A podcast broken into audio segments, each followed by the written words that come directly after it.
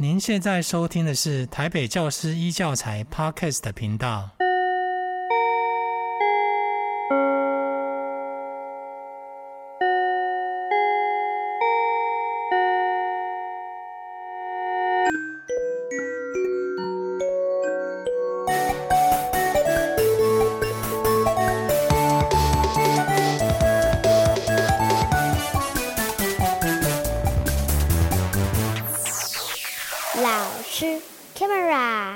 收听老师开麦啦！我是婉志平。今天呢，我们邀请到的来宾是社团法人台湾城乡协力协会的理事长林心怡理事长。理事长您好，你好。理事长呢，也是一位老师。那我认识他的时候是在宜兰的一个部落，一个原根职小。这个学校非常的特别哦，有兴趣的朋友呢，也可以上网搜寻。原就是原住民的原，根就是。呃，根本的根。那在这里是一个很特别的部落。那当初在这里遇到呢，是因为我们都呃非常的有教育的精神，想要帮助原住民部落的小孩哦，呃，让他们学习到他们对他们有帮助的内容。那呃，在我跟老师共度一夜，因为我们住在不，我们一起住在山上哦，然后一起吃饭聊一聊之后，我发现哇，这个林世颖理事长呢。以前是在外商公司上班，而且是很高层的主管，英文非常强，然后这个理财能力也很强。但是呢，他离开了这些高收入的工作，嗯，几乎把时间都用在偏乡教育哦。那光是到宜兰，他两三个礼拜就自己开车，要开两到三个小时哦，而且要到那个路很难走的山上哦。这个就让我觉得哇，老师到底为什么？会放下高薪，然后投入城乡发展教育这件事情，所以今天我就想邀请林欣仪理事长到节目中跟大家分享哦。那我想先请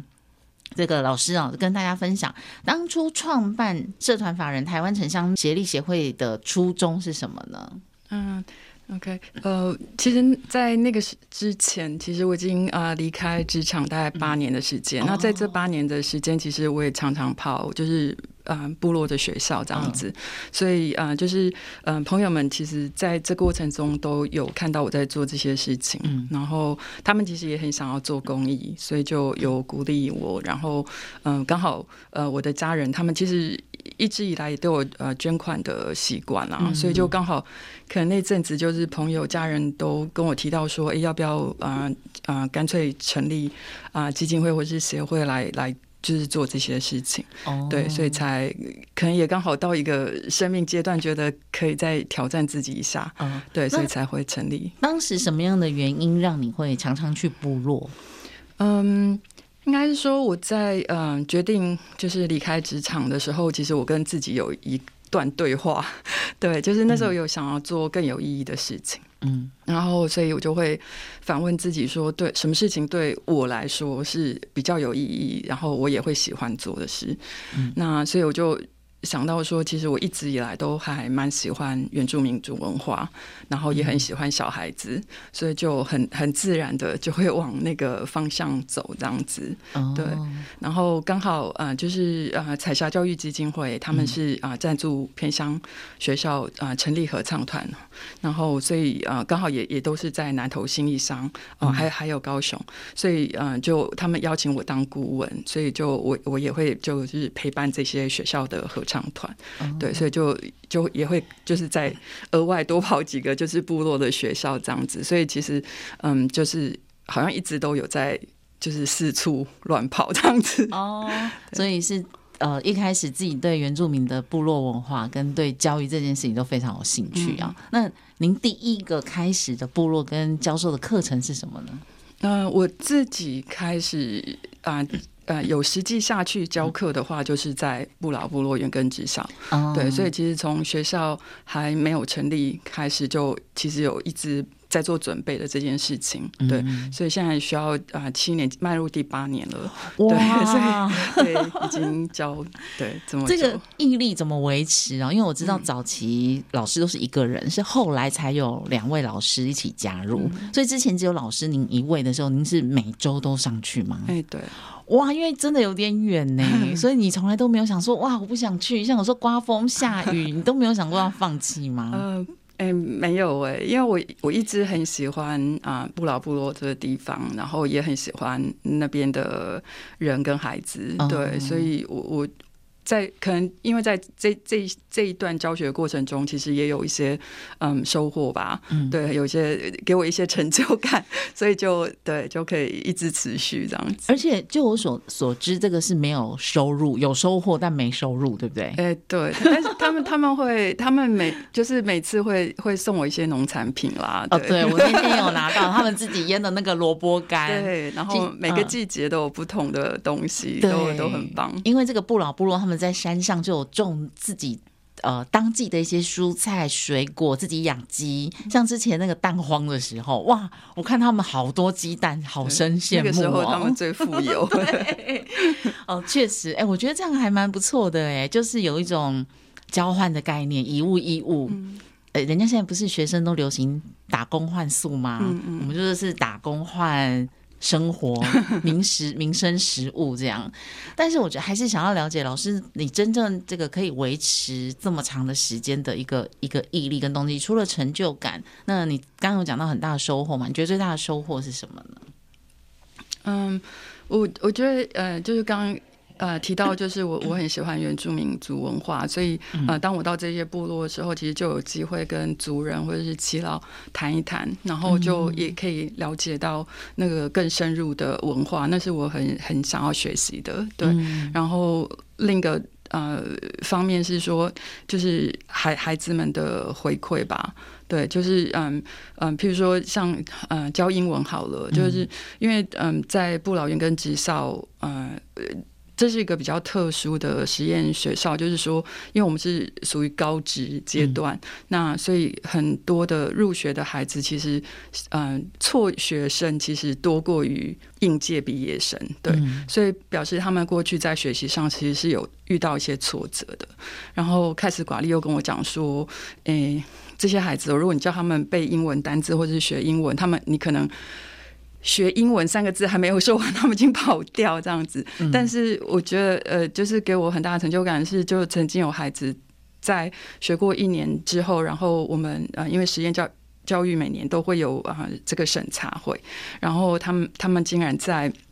啊、呃、就是审查委员的面前告诉他们说，呃，英文是他最喜欢的课程。哇！可是对，就是过去他可能在。就是以他应该有的，就是高中的程度，他可能也还没有到，然后也不是那么喜欢。可是，在一年后，他会告诉别人说这是他最喜欢的呃科目，就会让我真的觉得很很很感动啊。对，像这样的一个学校，还有包含老师在其他的部落的教学啊，那。体制内跟这些实验学校在教学的教材的编撰上最大的不同是什么呢？嗯、呃，基本上我们其实是全部的教材都是自己来编列。嗯，对，嗯，就是呃，刚刚提到就是呃孩子的呃状况，所以我们会觉得说，呃，尤其是入学的第一年，我们会觉得让他对于学习这件事情再重新啊、呃、找到兴趣，这件事情重要过于。呃，他学的多好，嗯，对，所以我们其实第一年啊、呃，花很多的时间，就是让啊、呃、这个教材的设计是比较有趣的，而且是跟他的生活或是工作，因为呃不老的孩子是算半工半读的，对，所以我们在教材的设计上面的主题都是跟生活跟工作比较有关，所以他在呃学习上面，他也可以很容易的想象跟连接，对，这个对于他们来说，就是也也也比较。提升学习的动力啦。对，嗯、所以呃，我知道他们有一些可能是从事服务业啦，或者是餐饮管理呀、啊、饭店啊，就是他们会分成啊、呃、不同的组别嘛。有些孩子可能是、嗯、是住在农耕组，有些孩子可能是在餐厅的内场，有些在外场，嗯、然后或者是啊、呃、手工艺，对，所以这这些都会被纳入课程的啊、呃、主题里头来教。对，我去的时候，我就觉得很生羡慕，因为他们的生活跟学习其实是融入在一起的。从早上起床就有人做好饭，然后那个餐具什么都摆好了。那其实这都是学生在生活当中也是他们的工作的一部分。是是。那他们在学习的过程当中，怎么样去呃提升学生的专注度呢？因为像刚刚有提到，有一些同学可能他们。呃，本身就是中辍生，啊，所以包含其实我我上次去跟同学们分享怎么经营自媒体的时候，也发现，哎、有人会有兴趣，有人会没有兴趣，哇，我就觉得挫折好大哦，怎么把我们感觉都很想把那些不专注的同学一直叫他专注，一直叫他专注啊，那因为我只有一天在那里，但老师这么长年的时间都在那里啊，你是用什么方法让这个孩子们这游戏化的专注度都能提升呢？嗯。我我觉得，呃，两个方向吧。一个就是，呃，我我们其实放进去很多是像，譬如说游戏或是对话，所以让他们都可以参与到。就不管你程度好不好，你你都要参与这样子。那呃，就是也也另外一个就是让呃同学之间可以互相帮忙，所以可能会有一些好程度好一点点的同学，那他就会跟可能程度。不不是那么好的同学，他们可能就会呃成为一组人，那、嗯、他们就可以互相的协助、互相的学习这样子。嗯，我觉得一个也很有趣的呃经验就是，嗯，在课程当中我们会设计一些啊、呃、像比赛型的游戏，嗯、呃，就是可以稍微考验一下孩子们学习的状况这样子。那我们就会准备啊、呃、一些呃奖品啊、好吃的东西啊、呃，要发给得奖的小孩子嘛。然后结果你就会发现，嗯，就是部落里。大家的那个分享精神跟文化一直都存在，然后很明显就是，呃，当我们奖品给了第一名之后，他就会分下去给所有的同学，结果最后就是大家人人有奖。对，我觉得这样很棒啊，就是建立他们分享的习惯。像这个，我觉得就是都会区的学生们必须要学习的。嗯嗯、我都说这个分享都只有幼稚园会分享，哦、因为他们还没有那种占有的概念。嗯、到了真的。呃，从到了小学，尤其是我觉得小三之后啊，这种私领域的个性会越来越明显，嗯、所以确实这种学习分享的呃习性，我觉得还蛮好的、哦。而且他们不用人教，就是自动分下去这样子，真的。所以像这个呃学习的过程中，我们一般的教育都会有所谓的期中考啊、期末考、短考，那。在山上的学生会有这些考试吗？来检核他们吗？嗯、呃，在不老我们是没有，对，我们就是。透过像说呃，可能游戏比赛的方式，那或者是说在呃每每一周，其实呃管理那边都有要求他们要写啊呃，呃就是要写日志，嗯、所以他们要写出他们学习的状况跟自己的一些反省这样子。嗯、对，然后当然每一年也都有这个呃审查会，所以他们也就会要把这一年学习的东西做一个会诊跟整理去。呃，看看自己学习的状况怎样，然后呃，当天等于是一个大检验这样子。嗯、这个寡利就是原根职校的创办人，哎，他算执行长、执行校长。在这里呢，真的看到什么叫做校长兼撞钟哦，因为他还要兼训导主任，然后什么东西器材坏了还要修。嗯，总之呢，就是只有他一个人就对了啦。然后孩子都呃，每个人都可以学习不同的呃。科系嘛，嗯、所以他他每一年也都要很辛苦的去找不同的老师实习的地方跟实习的老师这样子，所以真的是很很辛苦很用心。哎、欸，所以像他怎么样去设计这个一整年的计划案呢？因为他既然是实验性学校嘛，一定要提一年，每一年一定要提一个计划。那老这个他怎么去去设计呢？跟学生毕业怎么去考他的同等学历呀、啊？哎、欸。我们是没有需要考同等学历，我们的学历其实就是在啊南澳高中下面，所以我们其实等于算是南澳高中下面的一个实验班，所以啊我们的毕业生其实拿的是南澳高中的毕业证书这样子。对，那在呃呃学程的设计上面，其实也很仰赖各科的老师，就我们每组啊、呃、都有啊负责老师，然后另外我们有嗯、呃、就是所谓驻村的导师，是长期在陪伴孩子啊、呃、观察孩子们的学习状况。对，嗯，有那天那个驻村导师就跟我们一起有上课，对，所以他真的对每一位同学都很了解耶，真的有有做到导师的角色。而这个导师是不是他之前自己就是这个学校念完的学生？哎、欸，他他不呃，他不是，但是他是韩韩西。村就是呃自己长大的孩子，然后对大学在那边，然后也念到大学毕业，嗯、所以等于是他他本来就是这些孩子的大姐姐啦，可以这么说，哦、就是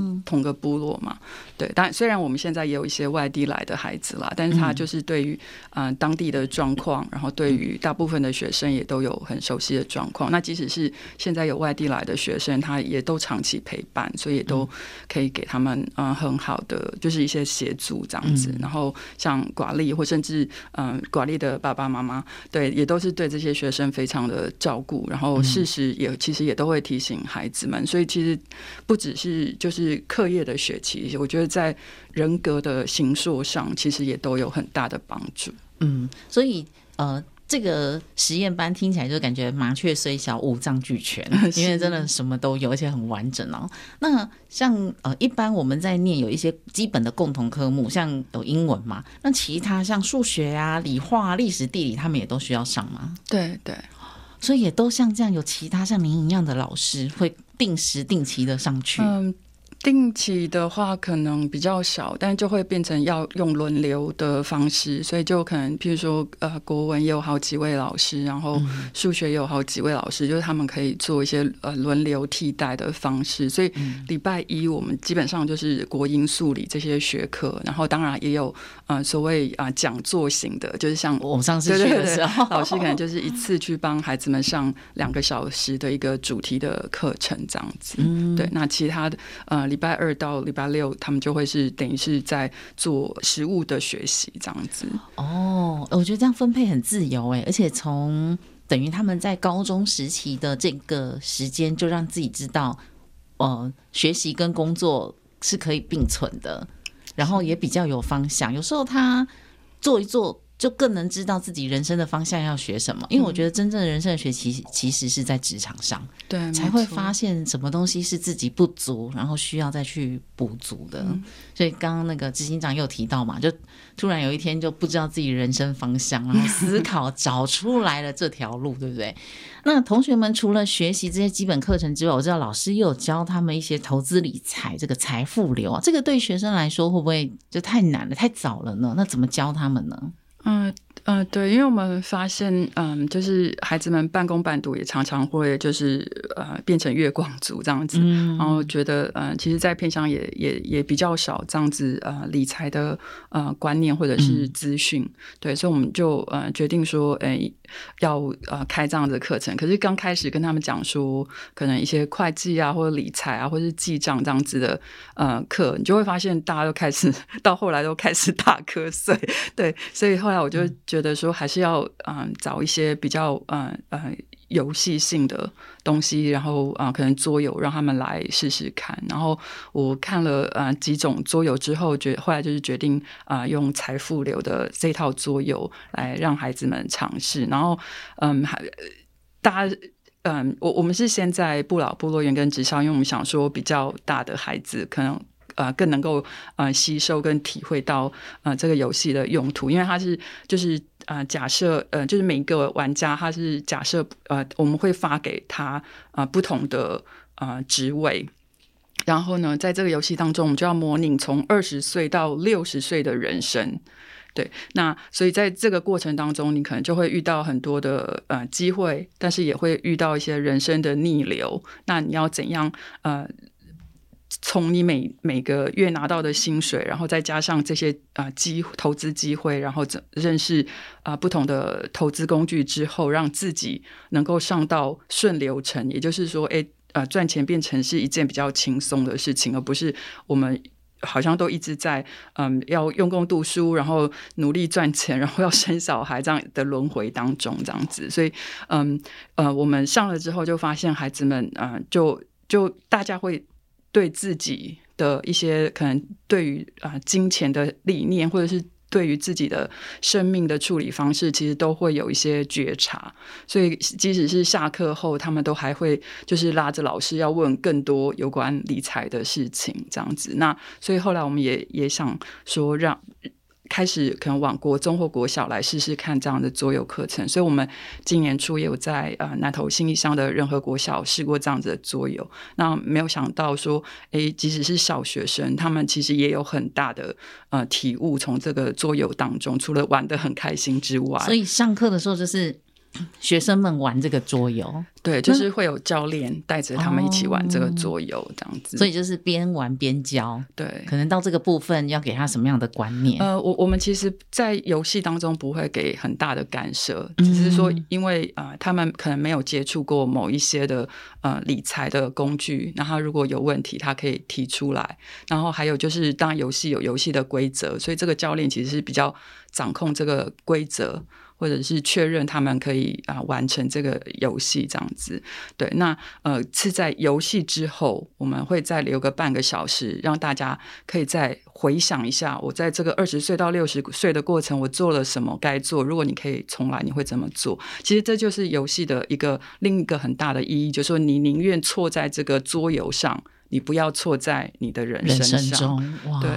那小，我觉得很很惊讶，也很开心的是说，诶，即使是小学生，他也会发现说啊，我的时间掌控不好，我以后时间管理要做好一点，或者是发现说啊，我自己过去都没有想到存钱或理财，我以后会注意这件事。所以，嗯、对，即使是小学生，他们在啊、游戏当中也都有一些收获，这是让我们就觉得很开心的一件事情。我连光这样听，我都觉得好想玩玩看哦，应该玩玩这个大人版的。可以可以。那我比较好奇是，像您做这些公益活动，几乎都是教育都没有收入嘛？那怎么样维持你的生活经济来源呢？嗯，应该就是说自己嗯、呃，在过去在工作下来，其实就有一些呃存款，然后平常当然就要做一些理财，对，不然的话就对会有问题。哦，这就是我们会。也很想知道，所以就会做一些投资啊，嗯、这些哎、欸，很棒哎，就是打造自己的被动收入，是就很多时间做自己想做的事。对，而且我觉得除了跟自己对话说要做什么的同时，其实也是有给自己啊、呃、一些心理准备啦。就是你你知道你要做这件事情，你可能就不可能有过去那样子的呃收入，嗯、但是你你觉得。这样子就够了，其实我我觉得就够了。嗯，对对对，就是想要做这样子的转换的时候，你已经不觉得，嗯、呃，争取更高的职位、争取更高的收入是你的目标了。对，所以，you know, you are okay with that。而且刚刚老师讲一句，我就非常认同，就是人的生命到了不同的周期，其实目标真的是会不一样。可能我们在很前面的日期的阶段的时候，会一直想要获取。啊，很高的薪水，很高的职位。我现在慢慢也到了老师在讲的这个阶段，就会觉得说，哎，如果以前存的，加上现在的理财其实够用，就会很想把时间再用在更富足心灵的部分。好，但是这个部分真的要自己体会，比较难用讲的，然后让让其他人去感受到。那在经营这个协会——台湾城乡协力协会的这个部分，呃，你觉得遇到最大困难是什么呢？嗯。我我我嗯，目前的话就是呃，应该是说呃，当当时会啊、呃、成立这个协会，就是大家想说一起做，嗯，所以就会比过去自己做的时候，我就会觉得说啊，既然有这么多人，就应该要多做一些事。但是你就会发现说，其实嗯，就是 就像刚刚主持人有有有问到，其实。有一些热情是会被消耗，所以他可能开始是很热情的，然后之后他可能就就对就没有 没有办法持续那样子的热情，那、嗯、或者是大部分人可能工作其实对只、就是在城市里工作，其实那个压力跟时间的占据很大，嗯、所以他们可能没有办法真的呃跟我一起做这些事情，对，嗯、所以在在人力上其实我们是算蛮蛮紧缩的，然后当然呃。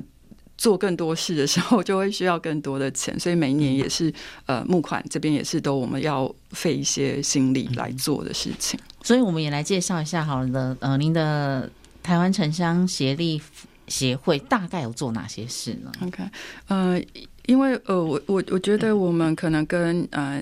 呃有一些做偏向啊、呃、教育的单位不太一样的地方，是因为我在呃成立协会之前就已经在跑很多的部落学校。那我有观察到说，嗯、呃，除了偏向教育资源有缺乏之外，啊、呃，其实偏向老师们是非常的辛苦的。嗯是。因为人力其实本来就不太够，然后征聘也不容易，所以流动率也很高。对，所以等于愿意留下来的这些偏向老师，他们其实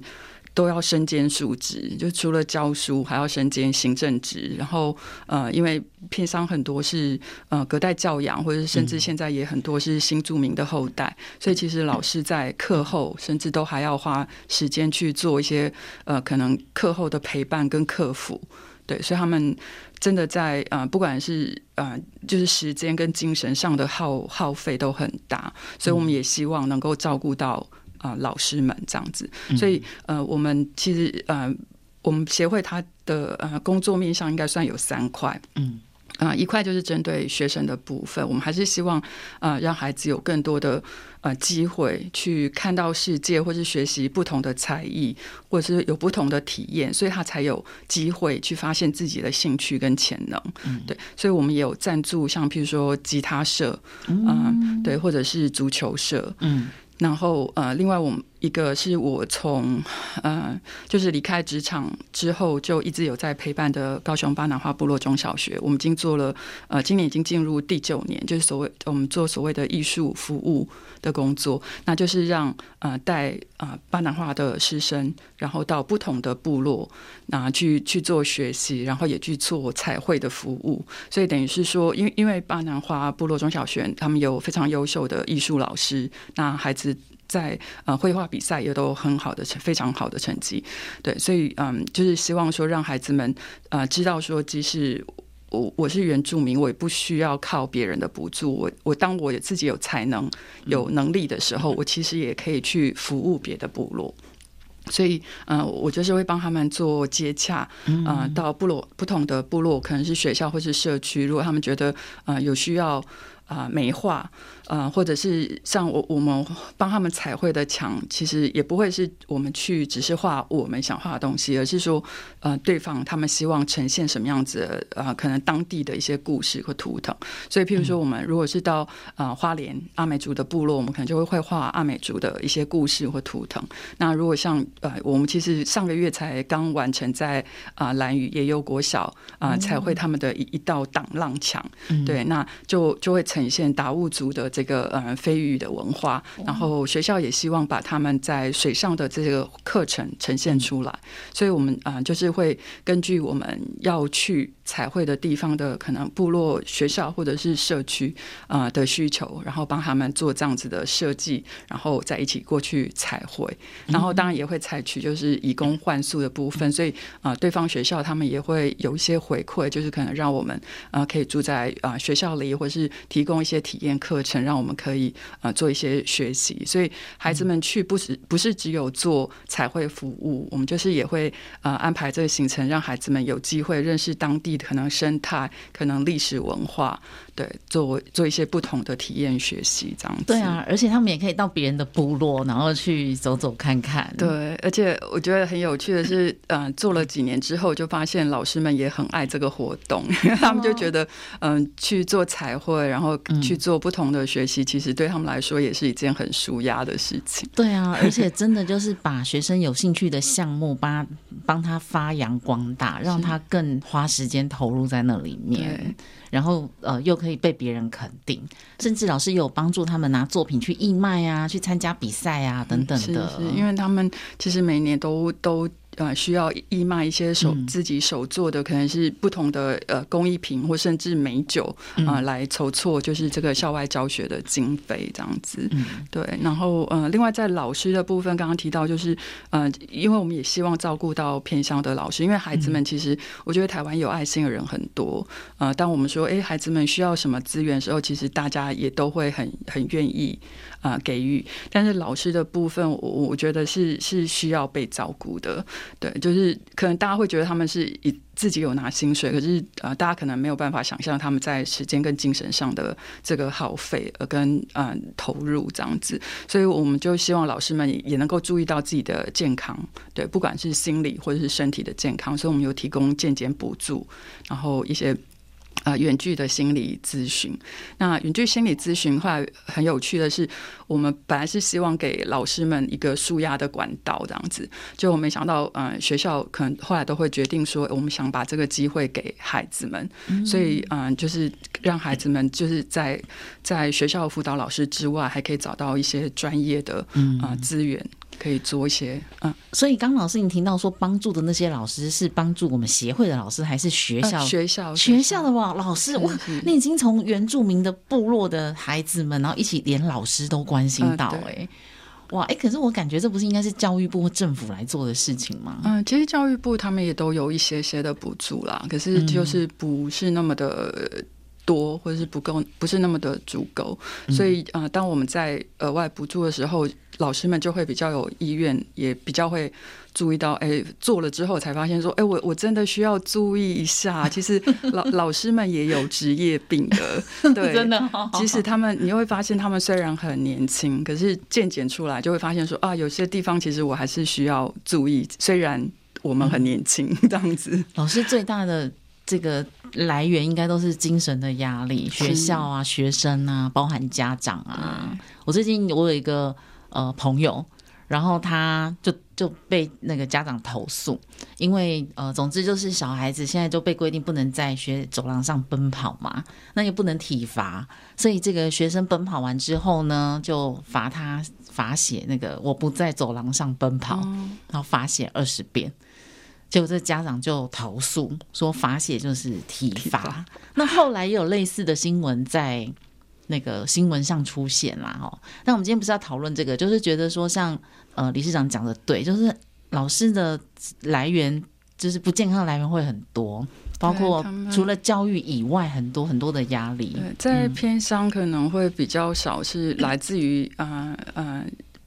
家长这种直接压力，可能很多是因为家庭的状况出问题，嗯、或是那种高风险家庭，哦、所以老师就。变成要下去啊协助，因为社工可能也不是那么多啊，那老师又是每天陪伴他们的人，所以嗯，他们就会变成也需要去做这方面的啊协助这样子。那我想请教，因为像一般体制内的老师，他们呃都有修学过这种教育学分啦，啊，就是他们在这个教学跟教育上比较有一套系统。那我们。这个单位在培养志工老师的部分，除了老师的专业能力，我们怎么样也帮助老师学习如何教学呢？嗯、呃，这这个部分目前我们可能找到的都是他自己本身就是有在啊、呃、做教学的部分，就是我们已经看到他的呃教学经验、他的教学理念跟方式，所以我们才会安安心的让他们到。啊，学校里头去教学，所以，这个志工是要有一个条件的。嗯，是，而且我我们也因为知道自己还没有那个能量，可以去帮忙培养老师新的老师。对，所以我们其实换了一个方式做，就是提供奖助学金给公费师资生。呃，因为我们知道，呃，像尤其是呃原原住民的呃公费师资生，他们嗯、呃，就是应该先说。嗯，公费师资生，我们已经知道他们入学的时候已经签约，未来就是会去偏乡学校，这是我们很确保他们一定会去偏乡教书。那再来，因为呃呃原住民的呃这些公费师资生，他们除了原来的这个师资课程之外，学分之外，他们其实还要另外额外学族语，还有原住民族文化。对，所以他们其实他们的课程跟学分更多。那您您知道，就是公费生其实就表示他的经济状。状况也不是那么的好，所以当他的课业也不容许他，或是学校就已经要求他们不可以打工的呃这种状况下，其实他们其实也是需要在生活上，嗯，就是经费上有一些额外的帮助，所以呃，我们就是提供奖助学金给这些原住民，我们叫做原教种子啊的奖学助学金，那就是呃希望说他们可以呃。不用担心这个钱，专心把书念好，然后可以早日嗯、呃、分发到他们原来合约里头签的这些偏向学校。哇，所以这个在培养上也算是精准 TA。是 对啊，很精准的培养，否则将来我你我们虽然这奖学金也一定不会说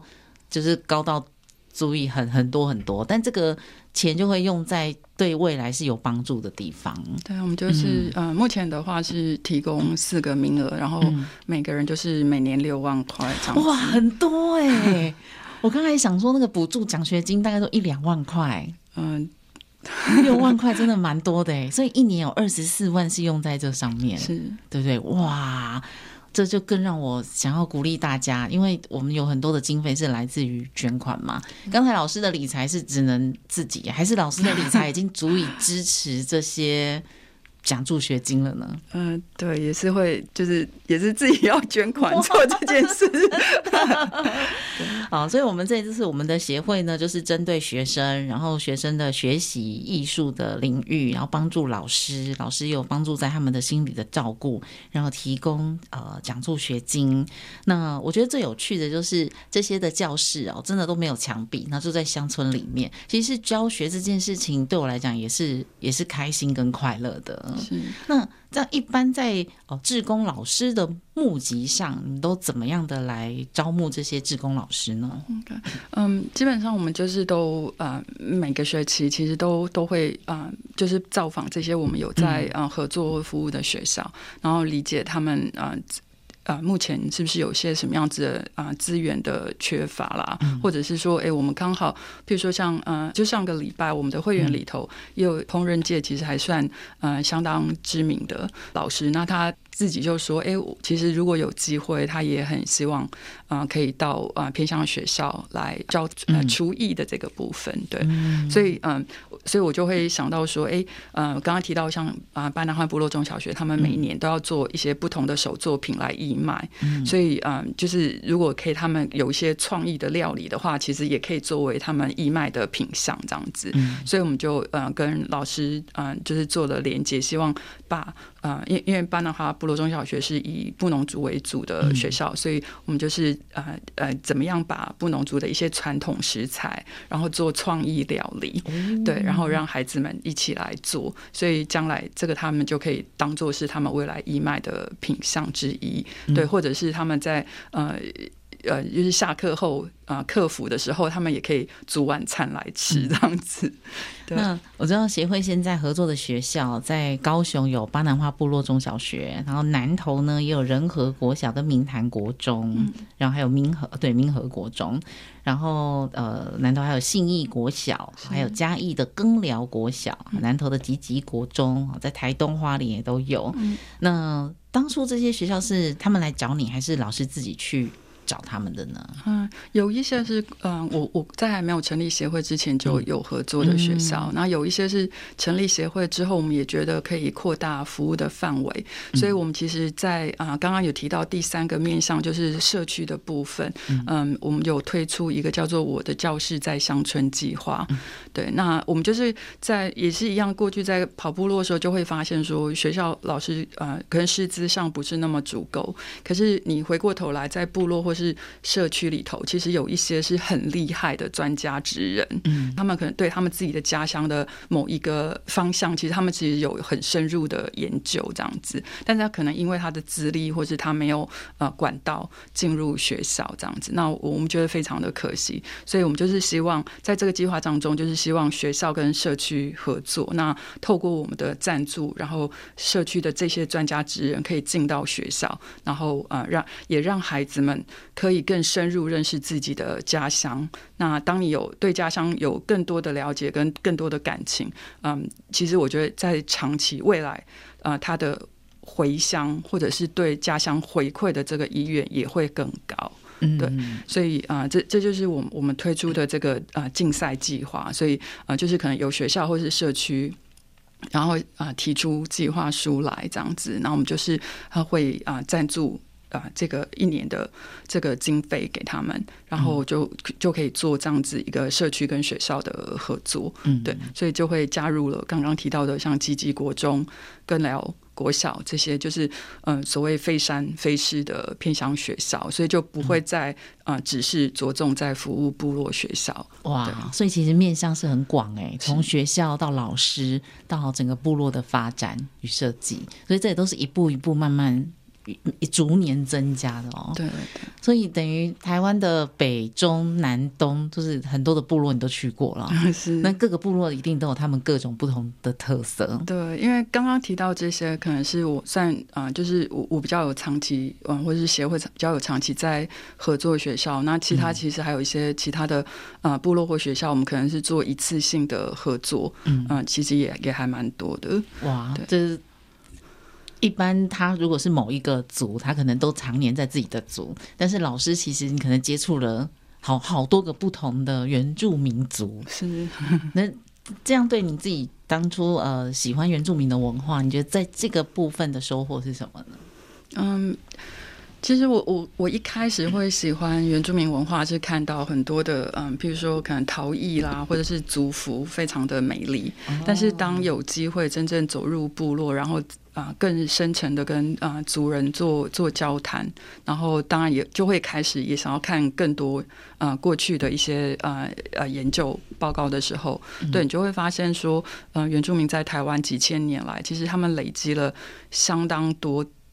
在这个对这个土地的一些智慧，嗯，对，然后不管是嗯、呃、他们的。文化或者是这些智慧，其实真的都非常的美好，所以这也是协会的另外一个。方向就是，我们也希望让城市的人知道，在偏乡其实有很多美好的东西。嗯，像现在大家就会发现很多所谓的呃超级食物，其实我们台湾的部落都有。对，对，真的。所以嗯，这就是为什么我们会有所谓城乡交流夏令营啦，或者是嗯，也也会希望之后还可以做更多，嗯、就是让嗯都市的人也可以知道说偏乡有很多美好的啊事物这样子。对，所以我们二零二三的。城乡交流夏令营芝罗部落文化体验，就是在七月份十一号到十三号。那我们是不是来介绍一下内容？大概会有哪些呢？嗯，好，嗯，其实去年是我们第一次主办，然后去年的话是呃，就是我们跟呃呃。呃，卓溪乡花莲卓溪乡的太平国小合作，那所以他们是属于部落这一端的孩子。那另外我们在城市的这个部分，我们就是开放报名，然后带城市的孩子们到呃卓溪乡，然后那有年纪的限制吗？呃，有有有，呃，就是国小四年级到呃国一七年级这样子。哦，对对。所以呃，就是希望说，哎，让孩子们呃，都市的孩子们当然就可以去深入认识呃部落里头呃这些文化，或者是这些呃各地的生态这样子。嗯、那让部落的孩子也可以很自信的谈他熟悉的东西。对，那，那部落的孩子会到城城市来吗？哎，目前没有，目前就是城市的孩子到部落，哦、去乡村体验，对对，然后一起做活动。有名额限制吗？呃。有，我们目前的话就是十五位，好少哦。太平国小的孩子，然后十五位城市的孩子，哦、对，目前就是还有还有少少几个名额，少少所以但是真的很希望，因为嗯，嗯，我们有发现一个现象啦，因为去年其实是有疫情的影响，嗯，但是报名的人数反而比今年多，因为今年反而是大家有机会出国，就出国了，对，所以其实我们很希望，很希望能够呃让城市端的名额能够满额。对，让更多人孩子真的可以去，因为去年其实参加的孩子反应都非常的好。拿一个有趣的例子好了，就是其中也有去年其实也有美国学校的孩子参加，哦、对，结果去到那里他就哭了。我们想说糟糕了，怎么还没有 还没开始就哭？对，就哭了。他就说好热这样子。然后因为我们其实呃去年是有要爬山的，嗯，所以反而其实走在山林里有很多的大树。其实就没有那么热，然后孩子们大家一起走，嗯、然后其实我们都有向导导览老师，所以其实是边走，然后就会听听讲讲，嗯，故事啦，然后嗯，当地的历史啦，或者是文化这样子，所以其实没有那么累。嗯、所以当他到山上的时候，他其实是非常开心的这样子。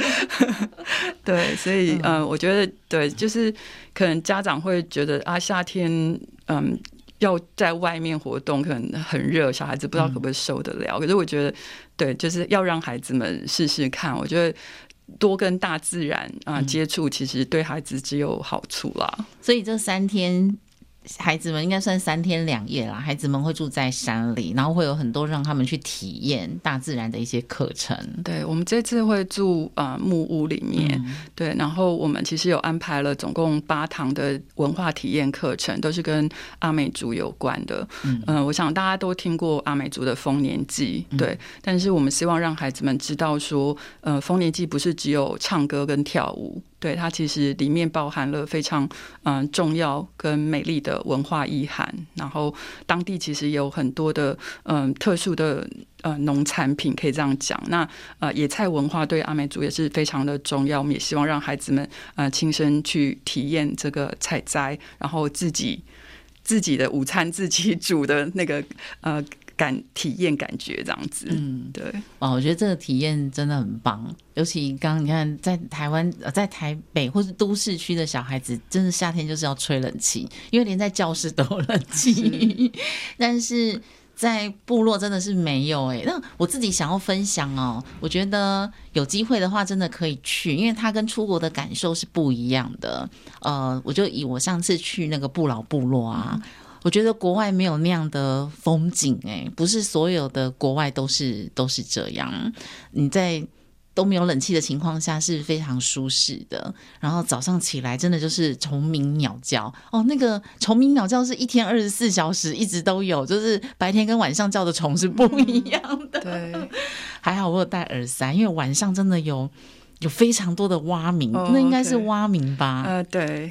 所以这是一个不习惯，对，这是一个 很大的挑战跟体验。那我觉得国外不一定会有，因为出了国你还要到山上，确实是比较难。再来是它空气清晰的程度，嗯。然后呃，食物真的都非常的新鲜自然，嗯，所以我还蛮建议大人们可以让小朋友去体验哦。四年级到七年级到国一生，对，那要赶快报名哦，因为就剩几个名额而已。是，是，对。而且刚刚就像嗯，刚刚主持人讲到，就是啊，像在芝罗部落，也是所有的各种米啊菜，其实也都是用自然农法来种的。哦，所以我觉得。那个说不定过三天之后，还要觉得说，哎，孩子吃的很营养，这样子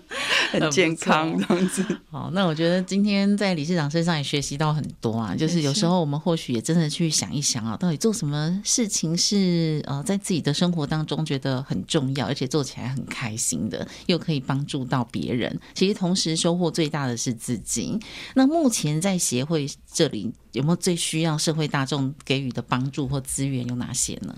嗯嗯，就是刚刚有提到，我们可能因为学校会有不同的需求，所以我们其实也会有需要呃不同的专长。那譬如说像我们啊、呃，要刚刚呃最近才要帮啊、呃、信义国小就是成立这个足球队这样呃或是足球社，嗯、呃，所以就也会有一些教材的需求这样。所以如果嗯大家可以啊、呃、就是。嗯，follow 我们的嗯 FB 粉钻，或者是加入会员，那呃我们在有不同的需求的时候，嗯，就可以让大家知道这样子。那嗯，刚刚也提到，就是嗯，